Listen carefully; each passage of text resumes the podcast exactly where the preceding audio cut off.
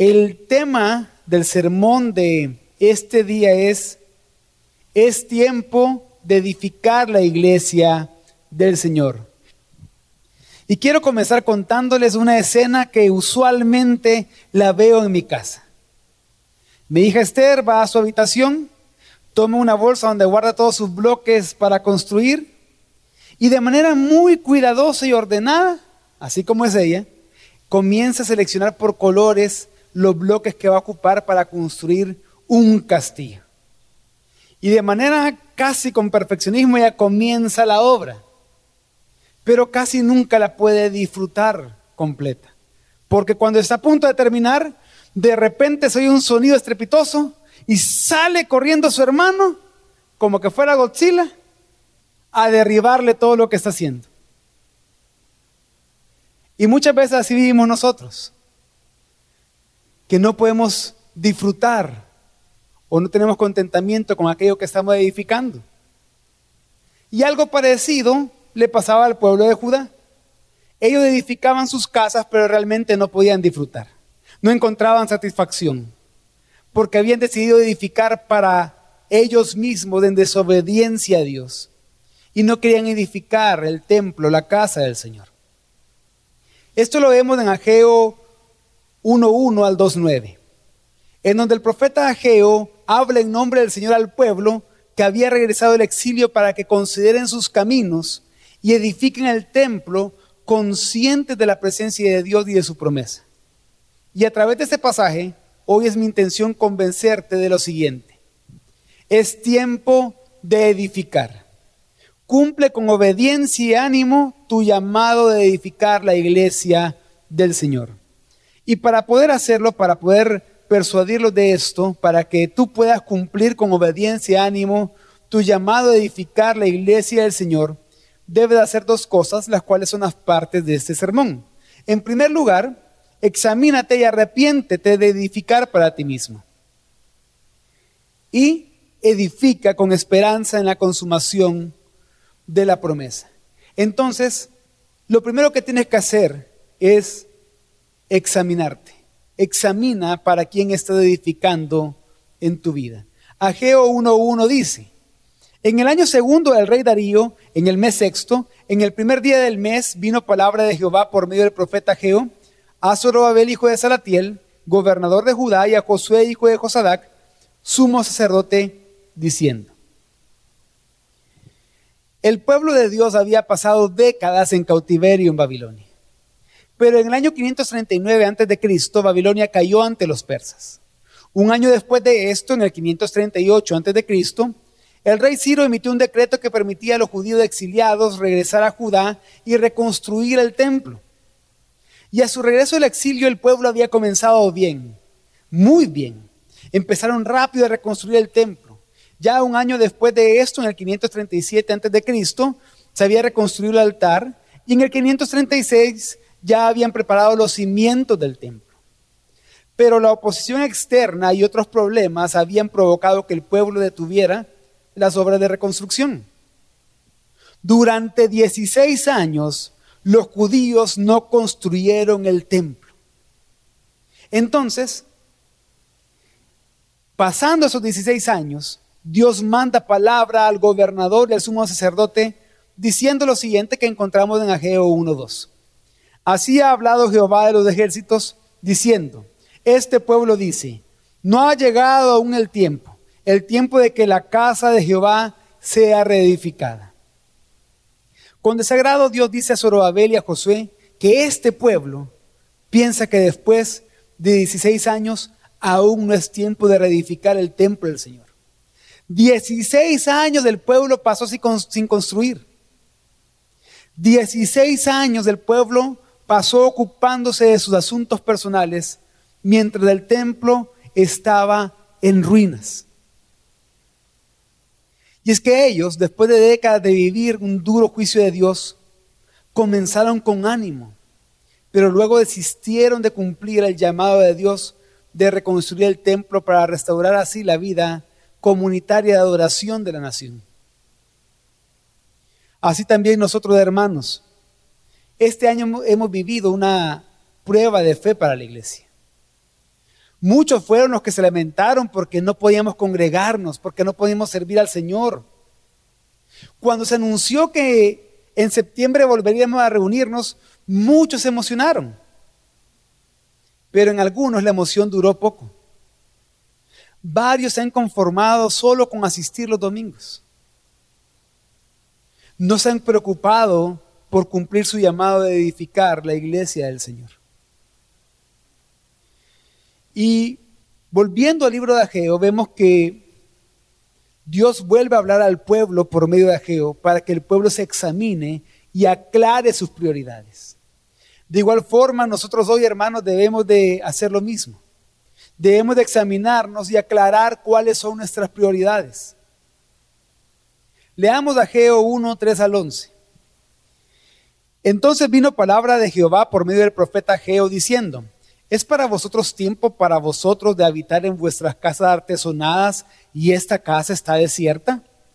Pues así ha dicho Jehová de los ejércitos, meditad bien sobre vuestros caminos. Sembráis mucho y recogéis poco, coméis y no os saciáis, bebéis y no quedáis satisfechos, os vestís y no os calentáis, y el que trabaja jornal recibe su jornal en saco roto. Así ha dicho Jehová de los ejércitos, meditad sobre vuestros caminos Subid al monte y traed madera y reedificad la casa, y pondré en ella mi voluntad y seré glorificado, ha dicho Jehová. Buscáis mucho y halláis poco, y encerráis en casa, y yo lo disiparé en un soplo. ¿Por qué? Dice Jehová de los ejércitos, por cuanto mi casa está desierta y cada uno de vosotros corre a su propia casa.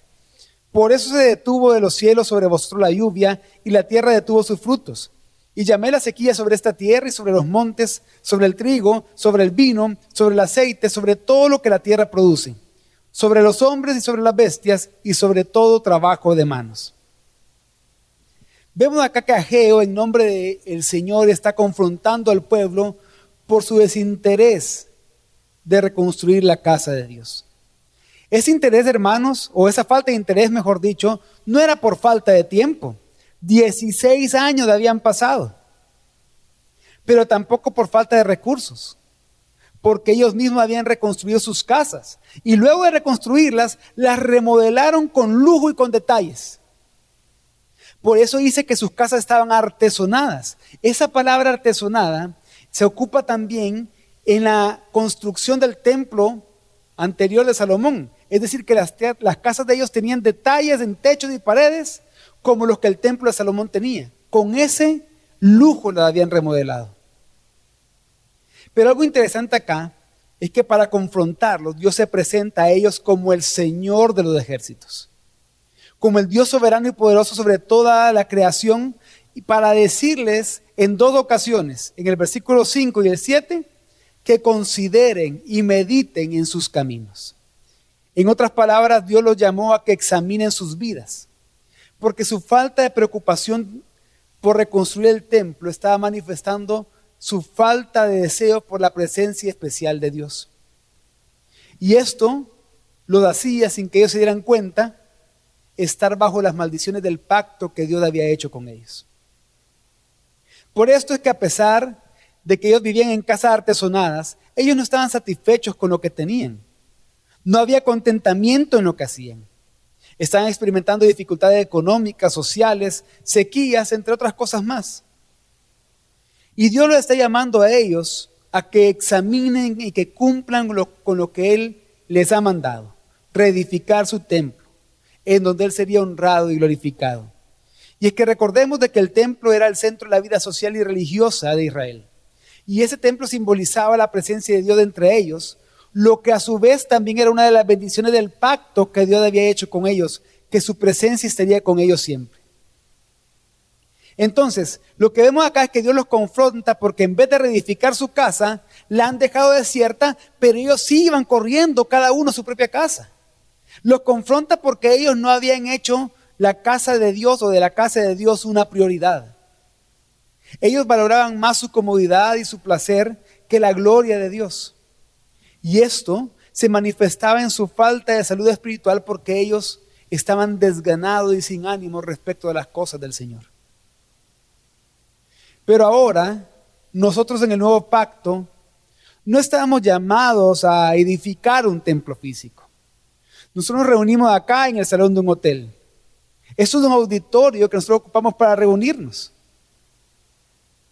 Porque sabemos que el templo del Señor, en donde Él habita, donde Él mora, donde su presencia está, es en la iglesia, es en nosotros. Por la obra de Jesucristo, entonces, la iglesia está llamada a proclamar la gloria de Dios.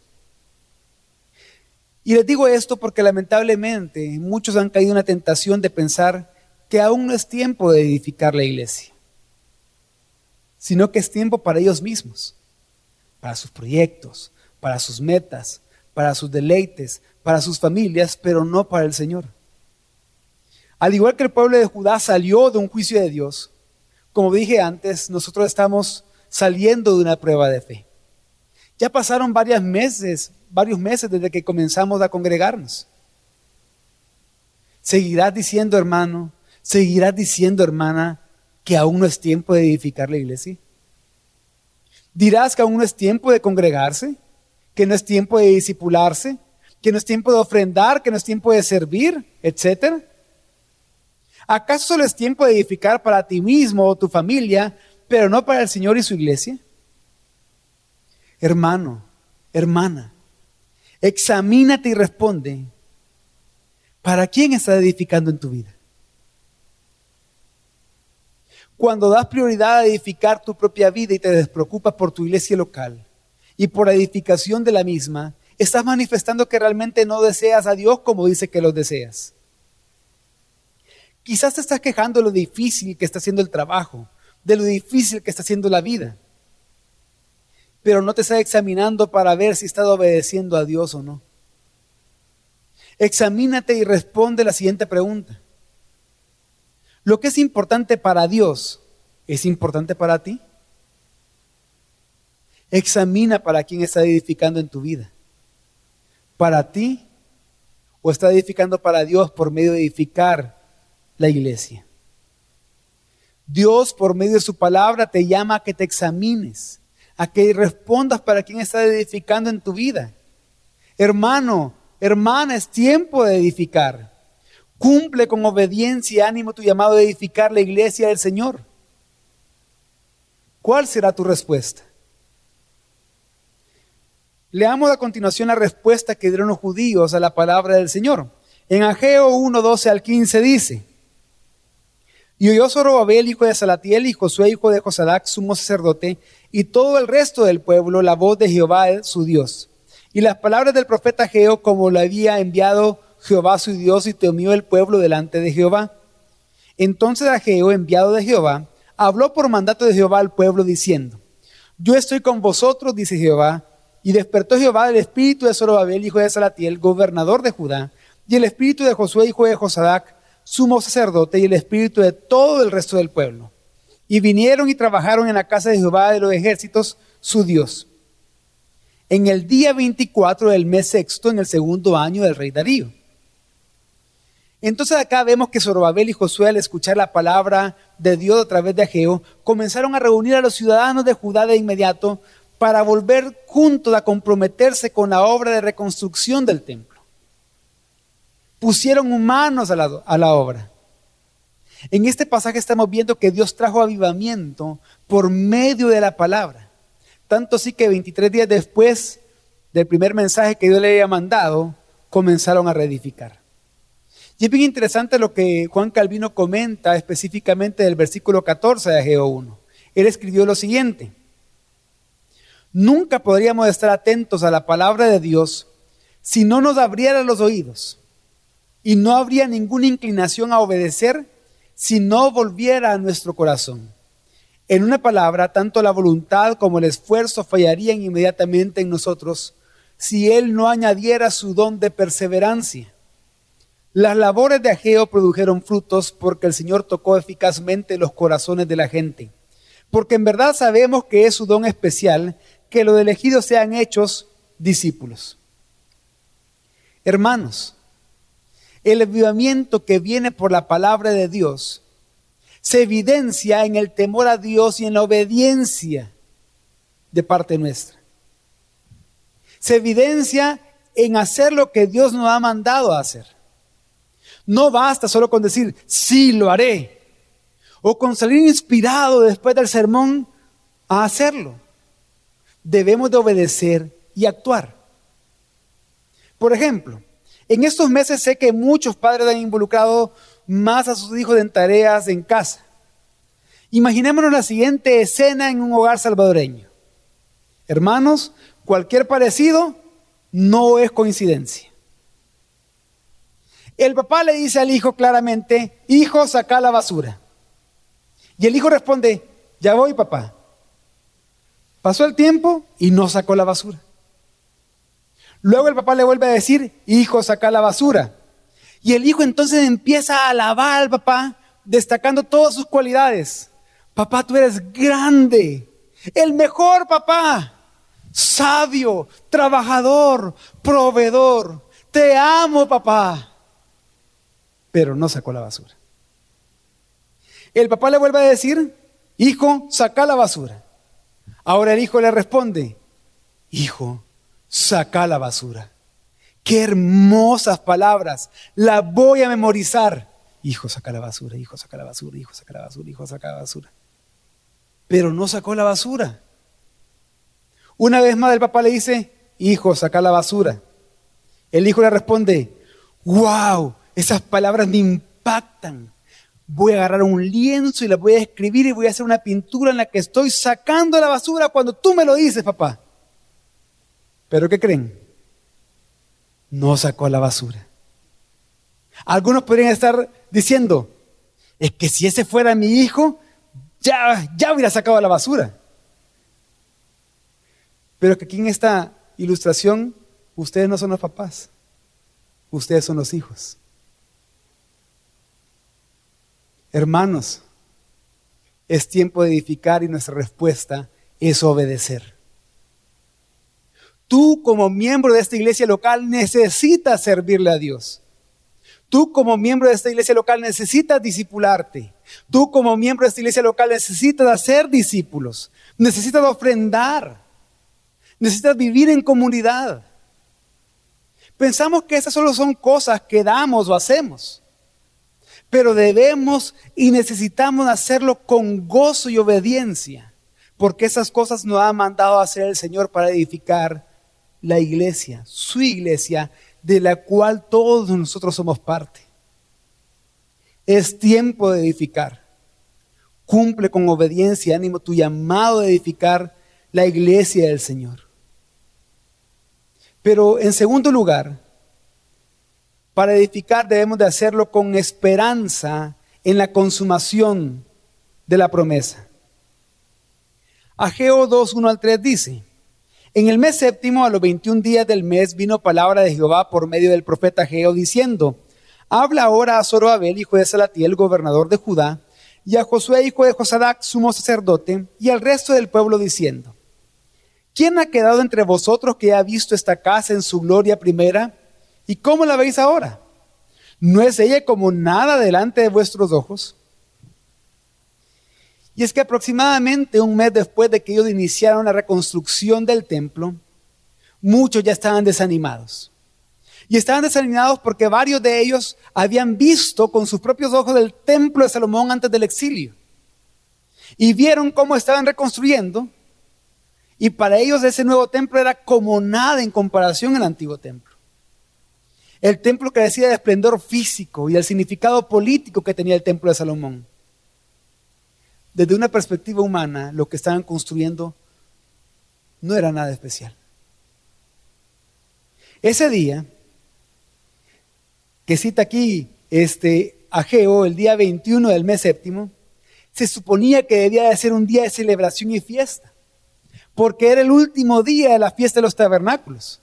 En la fiesta de los tabernáculos ellos conmemoraban que después de haberlo sacado de Egipto, Dios lo había hecho habitar en tiendas en el desierto, proveyéndoles todo lo necesario, como lo manda Levítico 23, 33 43. Y también celebraban la cosecha. Pero ese año su cosecha era escasa. No tenían el templo. Lo que tenían, lo que estaban reconstruyendo, en comparación con el templo de Salomón, era como nada. Algo interesante es que el templo de Salomón se había dedicado en esa misma fecha, en la fiesta de los tabernáculos. Ahora ellos tenían la, fiesta y no tenían el templo. Ahora muchos viven desanimados al ver la situación actual en la que se están viviendo. Muchos cristianos, muchos miembros de esta iglesia tienen aquella frase, o son como, como los abuelos, que a mí me pasaba cuando yo me acercaba a veces a mi abuelo bien emocionado para contarle algo, y, yo y él me respondía, qué bueno hijo, pero en mis tiempos era mejor, fíjate. Ay, antes era mejor. Y a veces ya yo me he encontrado en ese momento diciendo, no, es que antes era mejor con algunos jóvenes. Y es que muchos cristianos se quedan añorando sus épocas doradas con nostalgia. No edifican en la actualidad, sino que dicen, antes cuando hacíamos esas actividades era mejor. Me recuerdo antes cuando íbamos a evangelizar de puerta en puerta. Antes cuando discipulábamos. Antes cuando servíamos y se quedan pensando con nostalgia y desánimo en el antes, como antes edificaban, pero ahora no edifican, ni apoyan las actividades, ni evangelizan a los que están alrededor de ellos, ni hacen discípulos en su familia, y ni siquiera quieren servir al Señor. Pero, ¿por qué pasa esto? Porque quieren edificar viendo hacia atrás, hacia sus antiguas prioridades, hacia sus antiguos logros. Quieren seguir con su mano en el arado, pero no dejan de ver hacia atrás. Y esto pasa porque edifican sin ver hacia adelante, edifican sin conciencia de las promesas de Dios.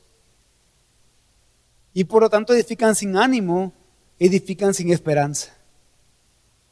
Y es precisamente lo que Dios hace por medio del profeta Ageo le comienza a dar ánimo y esperanza al pueblo. Ageo 2, 4 al 9 dice, pues ahora Zorobabel, esfuérzate, dice Jehová. Esfuérzate también, Josué, hijo de Josadac, sumo sacerdote, y cobrad ánimo. Pueblo todo de la tierra, dice Jehová, y trabajad, porque yo estoy con vosotros, dice Jehová de los ejércitos. Según el pacto que hice con vosotros cuando salisteis de Egipto, así mi espíritu estará en medio de vosotros, no temáis. Porque así dice Jehová de los ejércitos, de aquí a poco yo haré temblar los cielos y la tierra, el mar y la tierra seca, y haré temblar a todas las naciones, y vendrá el deseado de todas las naciones, y llenaré de gloria esta casa, ha dicho Jehová de los ejércitos. Mía es la plata y mío es el oro, dice Jehová de los ejércitos. La gloria postrera de esta casa será mayor que la primera, ha dicho Jehová de los ejércitos, y daré paz en este lugar, dice Jehová de los ejércitos. Ageo habló nuevamente al pueblo y le recordó que no miraran sus circunstancias inmediatas, sino que confiaran en que el Señor iba a traer su gloriosa restauración en el tiempo preciso. Una vez más Dios habla a su pueblo para animarlos en su misión de edificar. Y así como Dios se presentó antes para confrontarlos por su falta de interés, Acá se presenta Dios delante de ellos para animarlos y consolarlos. ¿Cómo? Como el Señor de los ejércitos. Porque ya no era el Señor de los ejércitos el que lo estaba confrontando, sino que ahora el Señor de los ejércitos lo estaba animando, lo estaba consolando para que ellos fueran conscientes que ese Dios soberano sobre toda la creación, glorioso, con asombroso poder y habilidad para liberar a su pueblo, era el que lo estaba mandando edificar y le estaba dando el ánimo para hacerlo. Entonces acá vemos que Dios llama a su pueblo a dos cosas. En primer lugar, a esforzarse, cobrar ánimo y no temer, porque Él está entre ellos por medio de su espíritu según su pacto. Hermano, hermana, Dios ha hecho un pacto contigo en Cristo Jesús. Dios te ama con amor fiel. Posiblemente las circunstancias a tu alrededor te hacen temer y querer edificar para ti mismo. Posiblemente recordarás, días pasados que hacen que pienses que ya no puedes contribuir a la iglesia como antes lo hacías. Pero recuerda que Dios ha hecho un pacto contigo. En el nuevo pacto Él ha puesto su espíritu en ti, el cual te anima por medio de la palabra, el cual te capacita para que puedas servirle a Él. De manera que haciendo la obra del ministerio, edifique su iglesia, como dice Efesios 4:12. Hermano, hermana, esfuérzate, cobra ánimo, no temas, Dios está contigo. Tu iglesia te necesita. Cumple con obediencia y ánimo tu llamado de edificar la iglesia del Señor. Y lo segundo, lo que Dios llama al pueblo es, es, a esperar la promesa cuando el deseado de las naciones llegue al templo y lo llene de gloria. Así ese templo será mayor que el de Salomón. Dios le dijo al pueblo que el Mesías traería su gloria, prosperidad y paz al pueblo de Dios, para que la gloria postrera fuera mayor que la primera. Que así como leímos en, en, Éxodo 40 que el tabernáculo se llenó de la gloria de Dios, así como leímos en 1 de Reyes 8 que el templo se llenó de la gloria de Dios, ese templo que ellos están construyendo, reedificando, sería lleno de la gloria de Dios. Y eso se cumplió. Se cumplió con Cristo mismo, quien es la manifestación más grande de la presencia y la gloria de Dios. Y es que recordemos que en el antiguo pacto el tabernáculo y luego el templo simbolizaban la presencia especial y la gloria de Dios. Pero cuando el nuevo pacto ya fue inaugurado, nosotros leemos en Juan 2 que Juan registra el momento en que Cristo dijo, entrando al templo, él dijo que Él era el templo. El templo que sería destruido, pero que Él lo levantaría en tres días, hablando de su resurrección. Jesucristo es el templo. Jesucristo llenó de gloria esa construcción que ya habían hecho porque el mismo Dios encarnado entró allí. Pero ahora, por medio de su Espíritu, Cristo habita en su iglesia. Ahora la iglesia es el templo en el cual habita el deseado de las naciones. Ahora la iglesia es quien proclama la gloria del deseado de las naciones. Hermanos, Jesucristo habita en nosotros y Él es nuestra paz. Todo esto quiere decir que con obediencia y ánimo debemos y podemos edificar la iglesia del Señor. Y es que recordemos que vivimos, como hemos aprendido antes, vivimos en un ya, pero todavía no. Jesucristo ya habita en nosotros. La iglesia es su templo. Pero todavía no se ha manifestado todo lo que seremos en Cristo todavía falta el pleno cumplimiento de la promesa. Así como la gloria postrera del templo que estaban reconstruyendo los exiliados fue mayor que la primera porque Cristo, Dios encarnado, entró en ese templo, ahora nosotros, la iglesia de Dios, del templo de Dios, edificamos confiando y esperando la promesa que la gloria postrera nuestra como iglesia será mayor que la que ahora manifestamos. Y es que ahora como iglesia, la iglesia vive exiliada en el mundo. Y cumplimos nuestro llamado de edificar, esperando en medio de este exilio en el que nos encontramos, esperando la promesa del regreso de Cristo. Cuando veamos cara a cara al Señor y seamos tal como Él es. La iglesia ahora proclama al mundo la gloria de Cristo y los invita a recibir la paz de Él por medio de la proclamación, por medio de aconsejar y enseñar el Evangelio. Lo hacemos con gozo mientras esperamos la consumación de su promesa. Aquel día en el que experimentaremos la presencia de Cristo en la nueva creación, contemplando plenamente su gloria y viviendo plenamente su paz. Por lo tanto, hermanos, es tiempo de edificar la iglesia del Señor. Edifiquemos juntos nuestra iglesia local. Es tiempo de edificar la iglesia del Señor congregándonos para adorar juntos cada domingo.